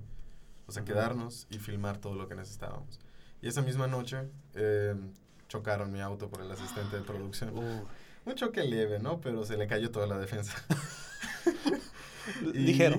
Íbamos a ir a Manía a filmar. Así que como se me destruyó la defensa, no teníamos un vehículo. Me iban a Ujú. matar todos mis familiares al enterarse. Y tenían que reparar el vehículo. Así que en el hotel filmamos como cuatro escenas de noche. O sea, cambiamos la iluminación, rotamos la cámara, estacionamos la combi frente a unos cuartos, frente a una pared, frente a... Y casi todas las escenas de la combi detenida de noche las filmamos esa noche en el hotel. Y esa fue una noche muy productiva. Sacamos 12 páginas de guion esa Wow. noche. Eh, y, y hay buenas rachas, ¿no? Y, y hay días que sacábamos solamente dos páginas, una página. Pero había días que nos agarrábamos como en, en el camino, ¿no? Montábamos la cámara, tírate la escena y tíratela otra vez, ¿no? O sea, eh, Aronofsky lo dijo muy bien, ¿no? Lo padre de las reglas es que te ahorran tiempo, ¿no? Y así cuando decías, estoy contra el reloj, muy fácil, Chris Cross. Si necesito un máster, me lo aviento. Y ya está. Así sacábamos algunas sí, escenas, ¿no? de una vez, Y rápido. funcionan muy bien, o sea, funcionan muy bien. Y, y si hay tiempo, te echas ahí alguna toma de reacción y todo, y luego la pones, ¿no? Em, ¿Alguien quiere preguntar algo? Juan. Eh, pues más que nada, hacia, a ¿cuál es el futuro ahora de Días Otoño? O sea, ya tu- hubo esa primera proyección y ahora eh, hablaste de derechos de distribución. ¿Dónde planeas que llegue? ¿Tienes algún plan en ese aspecto? Sí, de hecho, eh, para la película todavía estamos, estamos viendo qué es lo que sigue. Tenemos la opción de tratar de ya moverla en cines y en todo, o de plano festivalearla. Estamos buscando un punto medio entre ambos, ¿no? O sea, queremos eh, aprovechar este primer momento en el que se está hablando un poco de la película, en que la gente lleva mucho tiempo, o sea, porque tal vez nosotros lo sepamos, ¿no? Pero mucha gente que no, no es apasionada del cine en ningún género y en ningún nada, dice, año y medio para una película, ¿cómo puedes llevarles tanto? Está fácil, ¿no? Y, Mm. Sí, sencillito, sí. ¿no? Y, y, pues hay gente que está desesperada por verla, ¿no? Y queremos aprovechar esta, esta oportunidad que ha estado sonando, que nos han estado preguntando, para llevarla a, todas las personas, pero no perder la posibilidad de festivalearla, ¿no? Porque es una buena oportunidad para tratar de abrirla a otros mercados. Básicamente queremos tratar de seguir el esquema en cierta medida, ¿no? Los festivales, los cines, el streaming y luego la distribución física, ¿no? Ese es nuestro plan. Así que todavía nos quedan entre seis meses y un año de trabajo con la película, ¿no? O sea, para poder distribuirla. Además, ya, ya está terminada, entonces. y la cara de Ale de Jesús. nos pasó. sí, y, y eso que salió bastante rápido, ¿no? En general. Sí, es bastante rápido. De hecho, un, un punto, un punto muy bueno de la música, y te lo dije en el estreno, fue la música. sí. O sea, realmente no es... Las canciones que se usaron, tengo entendido que fueron composiciones originales para la película. Sí, fueron tres autores. Uno es Pablo Arellano, es hermano de Billy Arellano, de mi maestro, Ok. así lo conocí. Él hizo la música del último cortometraje que hice, así que em, ya había trabajado con él, muy talentoso y, y muy confiable, así que trabajé con él y, y le quedó padrísima la música. Luego también em, el papá de Pablo, que en paz descanse, em, conseguimos dos de sus canciones, si te parece, y la, de, la que sale en el tráiler, la de Babel, eh, y entonces Ujú. que y to- toda esa canción que es que, que curiosamente es una canción en la que hablan como siete idiomas pero nunca dicen nada. Son Ok. como que bla, bla, bla, bla, bla, bla, bla. o sea nunca nunca termina de articular las palabras no por eso se llama Babel. Y me gustó mucho la canción me la sugirió mi maestro para el final de la película me gustó mucho y, y- y- y nos la dieron. Y la última fue Mari Carmen yo quería a Natalia Lafourcade, pero por suerte Dios me puso a Mari Carmen en el camino. Porque, porque yo eh, edité una escena eh, de romance entre el personaje, entre mi personaje de Lucas y Esperanza, la edité con la música de Natalia Lafourcade, de una canción de su disco de Musas, Desdeñosa. Bueno, mm, es un Sí. tributo, ¿no? Pero ajá, ella, ¿no? Y estábamos pensando en ella, en cuánto nos iba a costar, cómo podíamos entablar una- un diálogo con ella. Y en eso Billy también me, pres- me presentó a través de, la, de, un, de un CD que él tenía a Mari Carmen, me gustó. Eh, eh, encontré una canción que se llama Mestiza, que creo que le quedaba muy bonita esa canción. Hablé con Mari Carmen, una grandiosa compositora, una cantautora muy buena, em, una bellísima voz y muy buena gente. Platicamos con ella, súper abierta a todo. Nos reunimos un día, nos dio los derechos, demostré cómo quedaban las escenas y, y así fue como conseguimos la música de la película. Y todo es trova yucateca, ¿no? Ah, bueno, eh, O en su mayoría. bueno, eh, la, que la que compuso es, es un híbrido, o sea, la película es un híbrido de todo, ¿no? O sea, lo que hizo Pablo fue algo más europeo. Lo del papá de Billy es más bien, bueno, yo no, ni siquiera sé encasillarlo en un género, pero me lo imagino entre una mezcla de tangos y, y, y- y no sé, boleros ajá, de, de los 60 en México, no sé, eso me, me viene a la mente, pero igual estoy mal, ¿no? Y también teníamos a Mari Carmen, que es totalmente regional, ella es artista internacional de la música yucateca. Ah, bueno, ya Bedel también, mis compañeros de, la- de la universidad, sí, Alex Soberanis. Eh, platicamos con ellos, ellos los conozco de todo, de- de- desde que entré a la carrera y les encantó el proyecto, me dieron una canción de su nuevo álbum y ellos son eh, de la escena local. Así Ah, que bien. tuvimos de todo, así en la película se puede decir. No, sí, de hecho la película, pues la música, te, te lo dijimos, por cómo está contada la historia y por lo que mencionas que no tiene un tiempo ni lugar específico, o sea, el lugar sí es Yucatán, pero el tiempo, el tiempo en el que ocurre no está muy detallado. La música queda muy, muy bien, o sea, y la mezcla de sonido, realmente en, en- cuando vi la película fue, se sintió tan orgánico. Y no fue algo que dijera, "Ah, esto se siente súper forzado en algunas partes. O sea, te digo, la, la música fue un buen punto y también que fuera en blanco y negro. De hecho, Blanco y Negro ¿Cómo, fue... cómo es, que, ¿Cómo es que al final dijiste, no, pues, blanco y negro? ¿Sabes qué estuvo chistoso? Que en la semana en la que empezamos el rodaje vi el tráiler de Roma.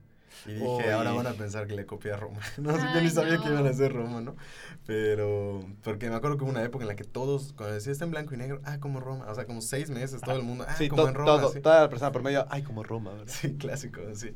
Y, y- y eso sí, sí lo viví, ¿no? Pero eh, en blanco y negro eh, hay dos versiones. Una es la, la, la, la, la definitiva, ¿no? Que es la que eh, es más barato. O sea, en todo. Es, es, es mucho más barato pensar en blanco y negro, filmar en blanco y negro, el arte, la, el tiempo que nos ahorramos viendo los balances de blancos. Como la película no íbamos a tener mucho control de las situaciones.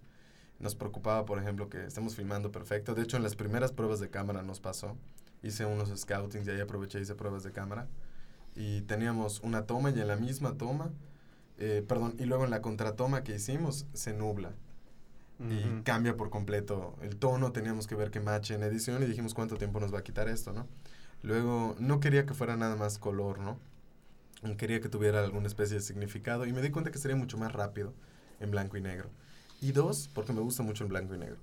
Eh, creo que era un trabajo interesante. Yo sabía que el blanco y negro perdería mucho sentimiento comercial, pero una vez eh, se lo platiqué a mi mamá y a mi prima cuando estaba en Oshkutzgab, cuando les hablé de, de esas primeras ideas, y mi prima me dijo eh, eh, que sea sincero, ¿no? Y luego lo pensé y dije, bueno, si esto va a ser mi primera película, que al menos sea sincera. Digo, si, si fue un éxito o un fracaso, que sea un éxito o un fracaso sincero, ¿no? no nunca, nu- nunca pensé en tratar de imitar los modelos de ningún tipo, ¿no? De contrata todo tu presupuesto, gástalo en la actriz o en el actor, que cuando la gente lo lea, o sea, su nombre la quiere ir a ver, los patrocinadores te llueven.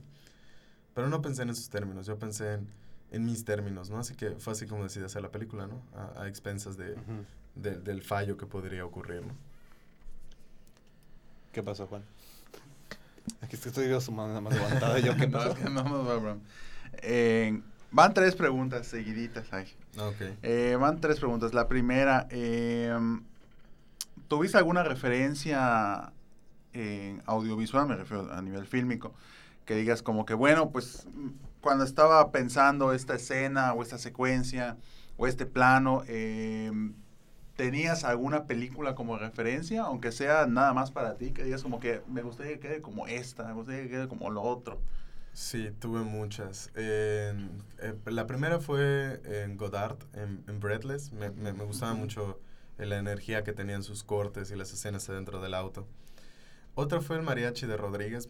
El mariachi fue más bien una inspiración. No, no es que haya pensado en voy a hacer el mariachi, ¿no? O sea, pero, pero fue una inspiración. Siempre me inspira escuchar eh, a- ese tipo de películas. Es para mí muy motivante, ¿no? Tener una historia y, y- y solamente contarla. Y creo que pensé, eh, bueno, no es que haya pensado en eso. En ese momento estaba viendo, la- ni siquiera es una referencia porque solo pensé en eso en una escena, ¿no? Pero la casa, la casa de papel. y había una escena dentro de un auto en el que me gustó mucho los cortes que hicieron eh, eh, eh, en el vehículo, ¿no? Y, y dije, sería interesante hacer este tipo, este tipo de, de- de cortes, ¿no? Y creo que quise, fue- la película es una mezcla entre lo experimental y, y- y lo muy tradicional. También pensé mucho en Bergman cuando llega la, la segunda mitad de la película. Pensé mucho en, bueno, eh, desde que escucho Blanco y Negro pienso en Bergman, ¿no? Así que todo el tiempo estuve pensando en él, así que, pero principalmente la segunda parte.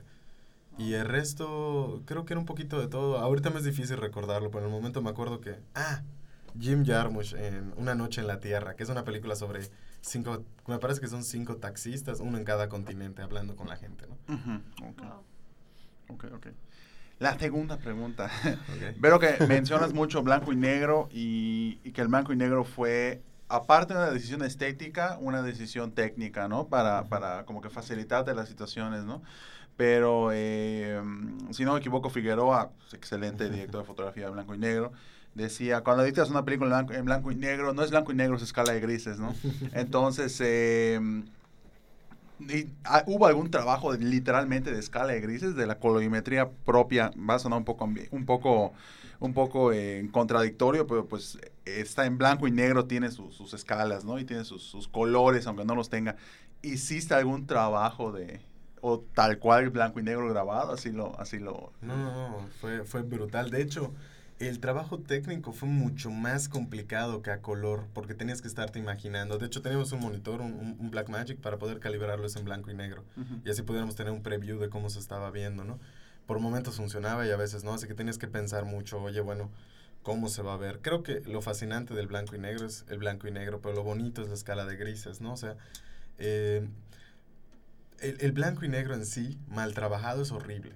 Es barato, es chafa y no tiene absolutamente eh, nada que me interese, ¿no? He visto trabajos que contrastan demasiado y dejan como, si existen 10 pasos, eh, dejan 3, pero, pero no me gustan, ¿no? Aquí creo que el mérito principalmente es de, de Billy Arellano, del director de fotografía. Él, él, él, él era, trabajaba mucho en comerciales, ah, dirigió una película y ha trabajado con muchos cinemo- cinefotógrafos, ¿no? Él, él es maestro en la modelo.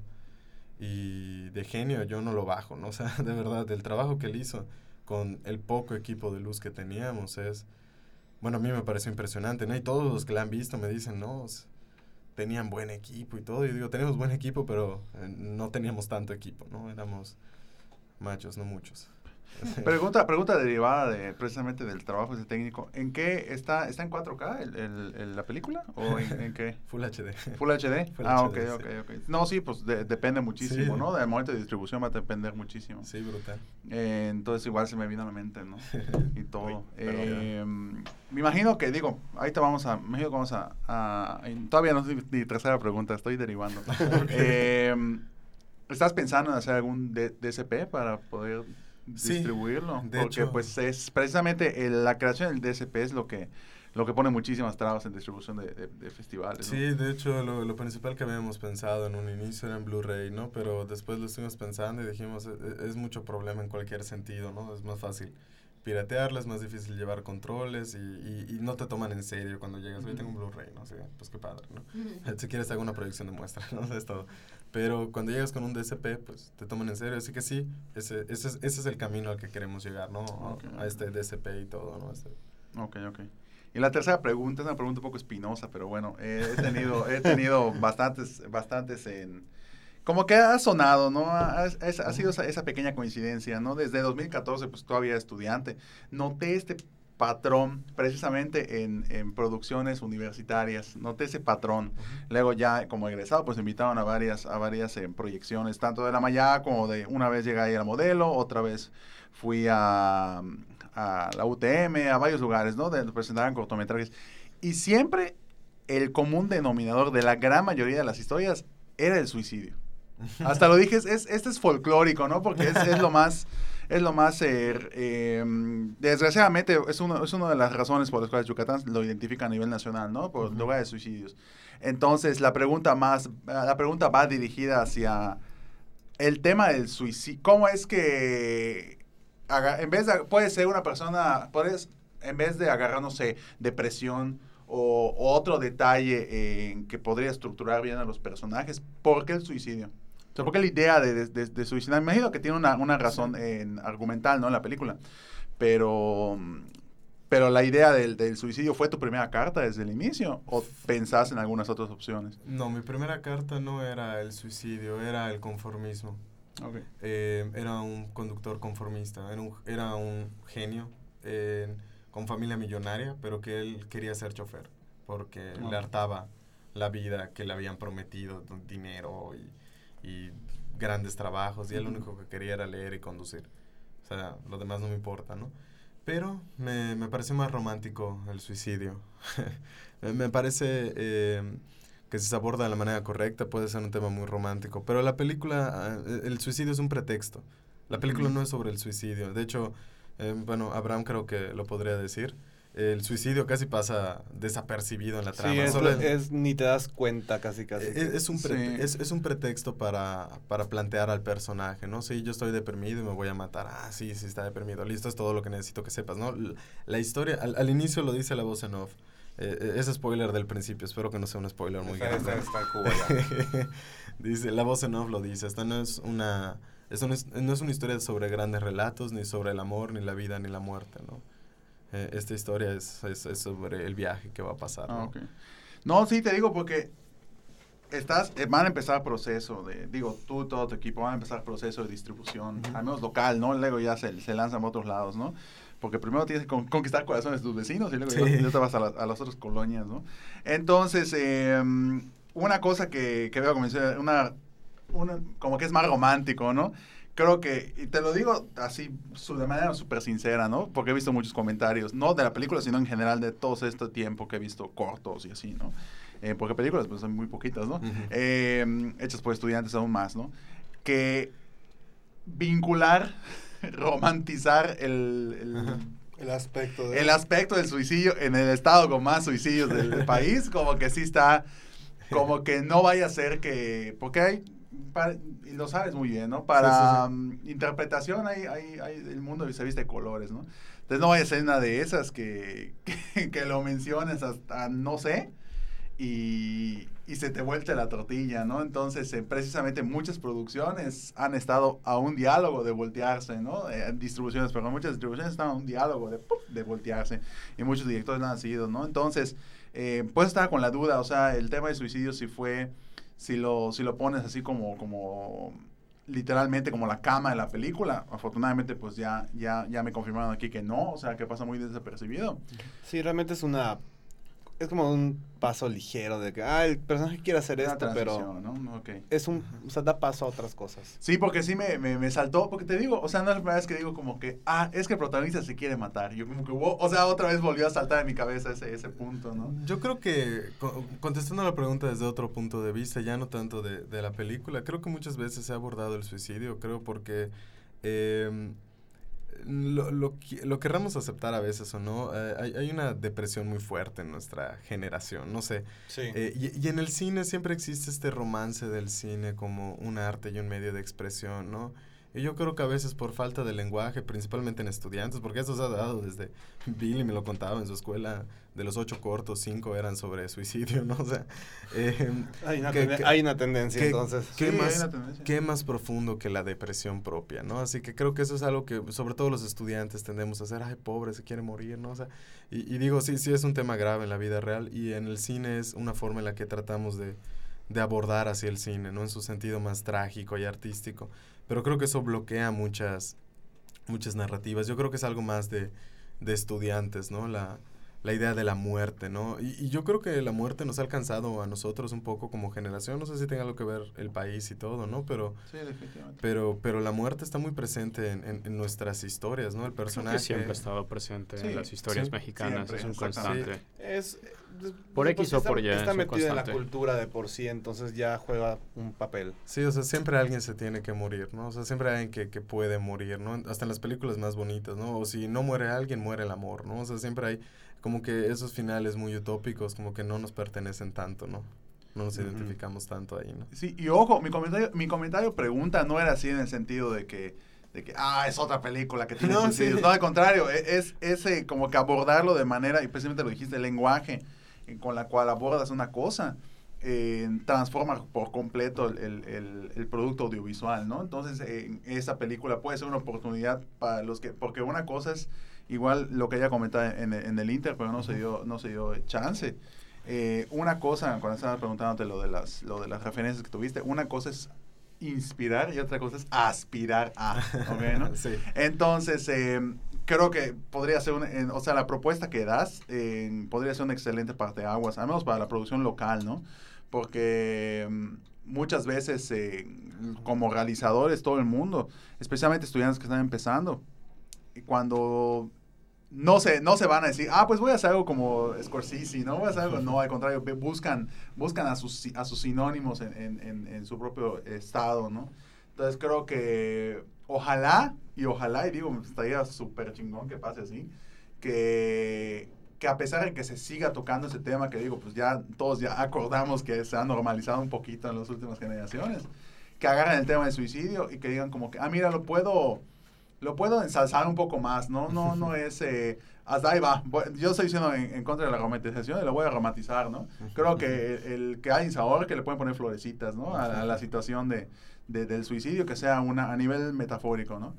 Y que, y que sea un elemento como que, bueno, a nivel lenguaje, pues voy a, voy a hablarlo bien, ¿no? No voy a, no voy a usarlo como recurso fácil, que ojo, Sí. eso lo han usado muchos, muchos eh, estudiantes que al fin y al cabo se están preparando, o sea, no, no, no es un proceso ya final que dicen como que, ah, se suicidó, punto, créditos, ¿no? O sea, como Sí. que no, o sea, ti- tiene una manera de, de ejemplificarlo y ojalá que sea eh, una, más una herramienta, una nueva visión que puedan tener los- las nuevas generaciones, ¿no? Porque al fin y al cabo, persona que está terminando y pre- po- presenta su producto, ese producto tiene un eco de dos generaciones o tres generaciones más, ¿no?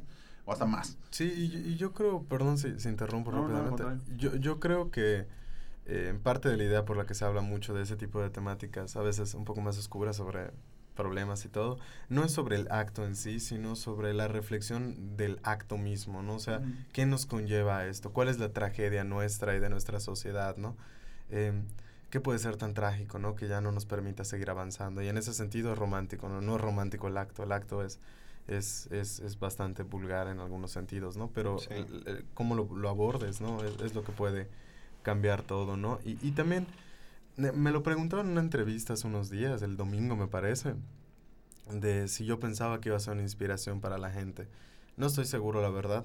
Ni siquiera sé cuánta gente ya haya escuchado de la película como tal. Pero eh, si, si algo me gusta pensar es que hay dos tipos de cine, ¿no? El que nos, in- nos hace querer hacer cine y el que nos inspira a hacer cine. Eh, a mí me gustaría ser el que te inspira a, quer- a querer hacer cine, ¿no? Pero tal vez sea del otro, ¿no? El que te inspire a hacer cine como tal, ¿no? Eh, una cosa es decir, yo quiero hacer el cine de Scorsese y otra es decir, puedo hacer el cine de Robert Rodríguez, ¿no? Y en ambos sentidos es muy apasionante, ¿no? Si, si pudiéramos ser de ambos, ¿por qué no? Ojalá y, y por allá vaya la cosa más adelante, ¿no? Exactamente. Y bueno, ya para ir cerrando, porque el tiempo ya se nos está, nos está comiendo un poquito. Bueno, ¿al- ¿alguien más tiene alguna pregunta? Yo nomás si Sí. va a haber alguna otra posi- posibilidad de ver eh, la película aquí en Mérida Sí. Por supuesto, de hecho que estamos trabajando para ver si antes de que termine el año podamos hacer ya no una proyección especial como fue esta de estreno, que, que, que que no fue tan difundida, sino ya proyecciones en salas de cine, ¿no? O en espacios culturales. Y pues estamos trabajando en eso, estamos esperando antes de que termine el año. Ok, pues nos avisarás Bien, para claro. que vayamos. Sí. Ojalá y la puedan ver. Y vayan ustedes también. No, y todos los que lo escuchan, de verdad, porque-. Porque realmente, bueno, para, para empezar a cerrar un poquito, sí es un, es un verdadero logro.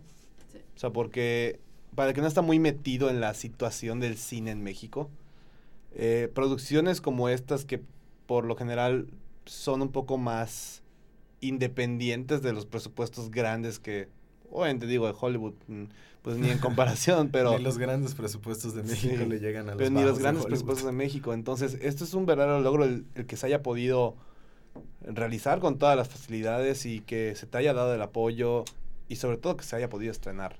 Sí. O sea, porque no... eh, Juan tenía el- me había dado el dato hace un par de días. eh, antes de Días de Otoño había una otra película nada más que se había podido estrenar, a una producción yucateca, que no sé si me puedes recordar el nombre, Juan. Pues hay, o sea, hay varias. en- una que sonó hace tiempo, que precisamente vino a la modelo, es réplica. Ya tiene tiempo, ya tiene mucho tiempo. Em, pero hay varias, ¿no? Hay varias producciones en...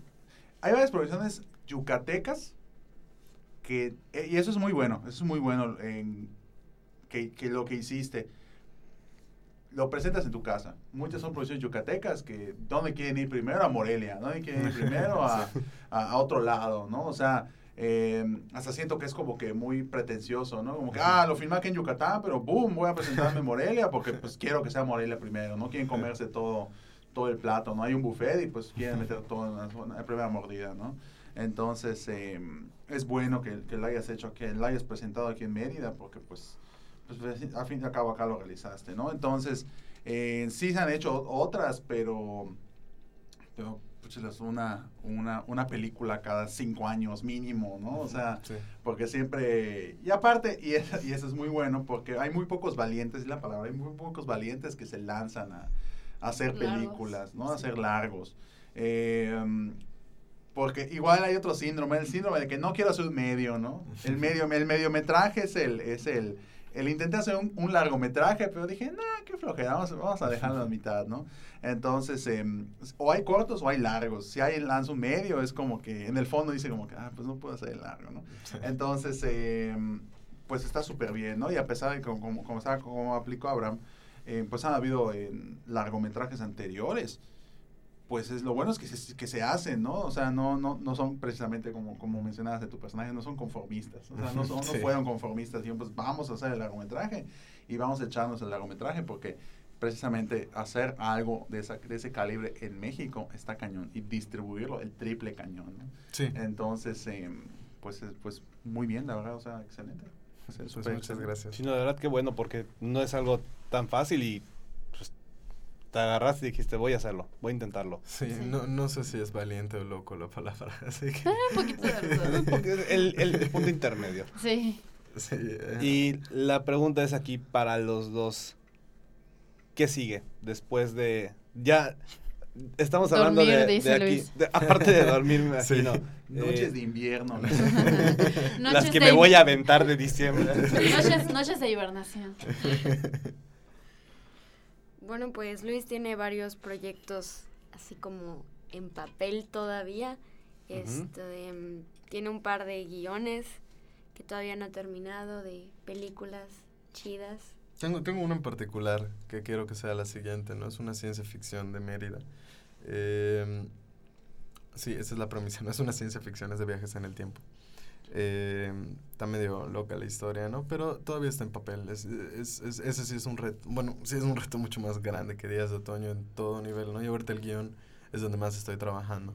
Pero lo que más me interesa ahorita es, pues, poner bien esta película, ¿no? Ya que Ujú. terminemos esa parte, pues ya me puedo concentrar en planear. Yo quiero terminar el guion antes de que termine la distribución de la película, que puede Ok. ser otro año, ¿no? Así que Sí. ya terminando eso, pues ya quiero pensar en, en- en- en la producción de, de otro largometraje, ¿no? Porque, pues aunque se sufre mucho, también se ama mucho, ¿no? Así que tienes- es que una vez que lo quieres hacer, lo haces, ¿no? Oye, Y, y pregunta rápida.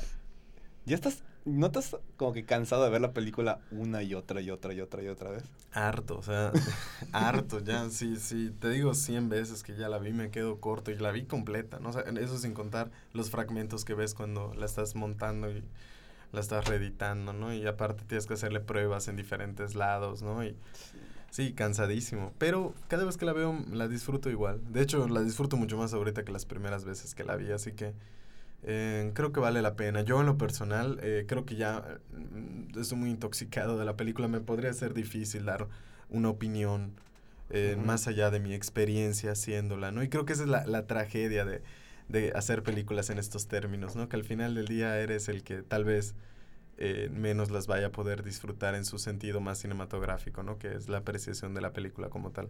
Sí. Oye, ya por último, un algún consejo, mensaje para cualquiera que quiera empezar algún proyecto, ya sea con un buen presupuesto o que agarre una cámara reflex, aunque sea de hace tiempo, pero que diga, quiero hacer un, desde un corto, ¿no? O un cine minuto. ¿Qué, ¿Qué consejo les puedes dar a esas personas? Que, lo hagan. O sea, que no tengan miedo y que lo hagan. Que no piensen en el éxito o el fracaso del proyecto. Eh, eh, eh, tus pensamientos te matan. Si te la pasas todo el tiempo pensando si va a funcionar o no, si vas a hacer el hazme reír o te mueres, ¿no? O sea, tienes que decir, yo tengo esta historia, la quiero contar por esto, entonces la hago. No importa si te sale bien o no. Pero si la haces consciente y con ganas de que quede lo mejor posible. O sea, yo siempre les digo a todos que quiero llegar a Cannes. No estoy seguro, no creo llegar a Cannes pronto, pero eh, apostarla menos es apostarle, no es apostarla a todo. Tú siempre apuéstala al máximo, a tu máximo. No, yo quiero llegar a los Oscars, no, yo quiero llegar a salas de cine, yo quiero terminar dirigiendo la siguiente de Avengers. O sea, no importa, tú apuéstale a lo que quieras hacer, lo que sea. Algún día la de Avengers. o sea, tú apuéstale a lo que quieras hacer y trabaja. Si tienes una idea, llévala a lo máximo que puedas con lo que tengas. Y créeme, vas a aprender muchísimo y al siguiente vas a hacerlo mucho mejor. Si lo haces al ahí se va. Si, ah, si, si quedó bien, pues está bien. O si quedó mal, pues, pues ni modos, ¿no? Pues nunca vas a aprender. Tienes que vivir tus proyectos. Y si los vives, creces muchísimo con cada corto. Yo llegué a hacer muchísimos cortos y no aprendí nada de ellos. Cuando dije hacer un corto bien, eh, creo que fue lo que más me hizo crecer. Y después de esta película me siento una persona totalmente diferente, ¿no? Así que cada proyecto te nutre y te hace crecer. Así que solo hazlo, ¿no? Como Nike, ¿no? O sea, no sé, es lo, lo más básico, ¿no? Eh, sí, no, no hay mayor consejo, ¿no? Lee la constitución, no sé, los la ley de distribución, no sé, de algo, de los derechos de todo lo de legal. Sí, consíguete un buen abogado o cosas así, ¿no? Em, di- disfrútalo, haz, ha- hazlo bien, ¿no? O sea, haz lo mejor que puedas. Perfecto. Oye, de verdad, muchas gracias por el tiempo. No, muchísimas gracias. O sea, ustedes. a los dos porque pues sí, imagino que ha sido unos días medio complicados entre el estreno y querer dormir Sí. después de todo esto. En- la verdad, te deseamos lo mejor en, en los proyectos y pues siempre y cuando puedas venir a darte una vuelta. Sí. Ah, aunque, claro. mm, aunque no tengas un proyecto para promocionar, aunque echar una buena Para plática. echar el cotón. Echar el coto. Está bien. Sí, Suena porque la bien. verdad se aprecia mucho tener, tener invitados aquí. Mientras más seguido, pues mejor. Muchas gracias. Entonces, pues ahí lo tienen, Y Luis. felicidades por Y de verdad, felicidades. Muchas gracias. A los dos, muchas felicidades. Pues ahí lo tienen a Luis y Ale, los protagonistas, y Luis, el también director, Productor. escritor, productor, sonidista, el todólogo de, de la película Los Días de Otoño. Esperemos verla en cines muy pronto. De todas maneras, ¿en dónde pueden estar ellos pendientes de la película? Bueno, en nuestra página de Facebook es Los días de otoño la película. En- van a ver a dos personas sentadas en la raíz gigantesca de un árbol, somos nosotros, y en blanco y negro, ¿no? Ahí pueden seguir todas las actualizaciones de, de la película, cómo está yendo y dónde la pueden encontrar. Ok, perfecto. Ahí saben, Los Días de Otoño de la película en Facebook. Sí. Y pues si quieren promocionar sus redes personales, ¿no? como gusten, ¿no? Perfecto. Eh, vamos a mantenerlo secreto. Perfecto. Pues ahí está. Eh, esténse pendientes de las redes sociales de la película. Nosotros también pues estaremos ahí apoyando en, en lo que se pueda. Y nos estaremos viendo la, bueno, escuchando, mejor dicho, la próxima semana en el, en el siguiente programa. Pues ahí, ahí lo tienen una vez más a Luis y Ale, protagonistas de la película Los Días de Otoño. De verdad, muchas gracias por, por tomarse el tiempo de venir. Y ya nos despedimos. Esta semana nos acompañaron aquí en cabina. Con Esteban Méndez. Gina Gómez. Gerardo Novelo. Alejandra Cáceres. Luis Herón.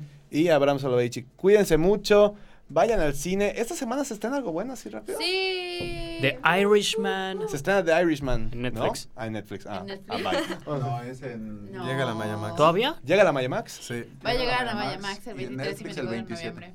Y en Netflix en- 27 Todavía falta, no. Falta. Este viernes. Ah, perdón, perdón, que, discúlpenme. eh, por lo menos sé que va a llegar eh, The Dead Don't Die. Los, de- los muertos no mueren.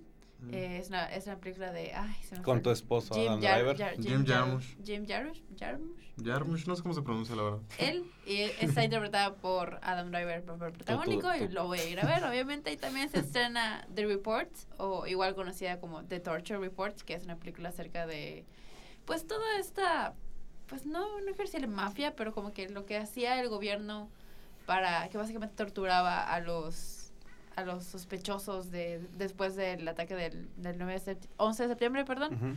Y que fue así todo un drama político, igual interpretada por Adam Driver, Ah, así que hay doble, doble feature de Adam Driver este viernes. Y así que Gina estoy lo está muy con toda la emocionada. felicidad del mundo. Sí, la voy a- la voy a ver. Voy a ver las dos si puedo, el, el mero viernes. Igual, ay, ¿qué más se estrena? Sé que se estrenaba algo más, pero me bloqueé por Adam Driver. Todos. Sale Pokémon. ¿No? Ya va a salir el nuevo juego de Pokémon y probablemente en eso voy a estar clavado. Ahí está. Yo pues tengo que ir a ver Terminator y... ¿Y cuál otro había dicho que no fui a ver? Doctor. Eh, Ay, Doctor Sleep. Sleep. y Doctor Sleep. Doctor Esperen la reseña de esas dos muy pronto en el canal de Kinecaros. Ok. Pero bueno, ahí está. Si les interesa, va a estar el concierto de Shakira. Ay, el de los El 90 Pop Tour también. World Tour. Ok. Eh, va a estar el 90s Wait, Pop Tour oigan, igual. oigan, ¿y entonces cómo quedó Irishman En la sala Maya Max. esta 23, semana? 20 Es- no, 23 y el 24 de 23. noviembre. El Ah. 18 hay que comprar los boletos. Porque Ah, creo que ok. solo va a haber como dos o tres Ok, funciones. me no sé. adelanté. I'm sorry. También Estaba este emocionado. viernes, otra razón para emocionarme para mí, se estrena Midway, Batalla del Pacífico, que Mm. me da pena decirlo porque yo, o sea, ya me cagan las películas de guerra de Estados Unidos que solo son de como que, ay, América, no sé qué, pero aquí sale un montón de gente muy chida. Sale Mandy Moore, sale Nick Jonas, sale, Dar- sale Darren Criss. Y pues se ve interesante. Por Nick Jonas, ¿verdad? Y Darren Criss. y Mandy Moore. Ah, está, está dirigida por Roland Emmerich. Ay, el mejor amigo de Juan Esteban. Pues bueno, ahí tienen ya varias opciones de películas y de eventos especiales que también van a transmitir en, en los cines. No vamos a decir el nombre de la cadena, pero pues vayan a Cinepolis. Este, ok. Se Y pues- varias películas, igual una que se llama Reflejos Siniestros, Contra lo Imposible, Ajá. Espíritus del Mar, ajá. ah, y ya. Y pues Hay muchas opciones. hay, hay muchas semana. opciones, ahí saben. Vayan Hay al- fines de semana que no sale nada y hay fines de semana como este que hay como cinco películas. Exactamente, pues ahí está, ya tienen todas las opciones y ahora sí ya nos vamos. Cuídense y nos vemos y nos escuchamos la próxima semana. Bye. Adiós. Bye. Adiós. El Kine Podcast es grabado en la ciudad de Mérida, Yucatán, en las instalaciones de Sur 52. Las opiniones expresadas en el programa son responsabilidad de quien las emite y no representan la opinión de Kinecarus. Búscanos en nuestras redes sociales y en kinecarus.com.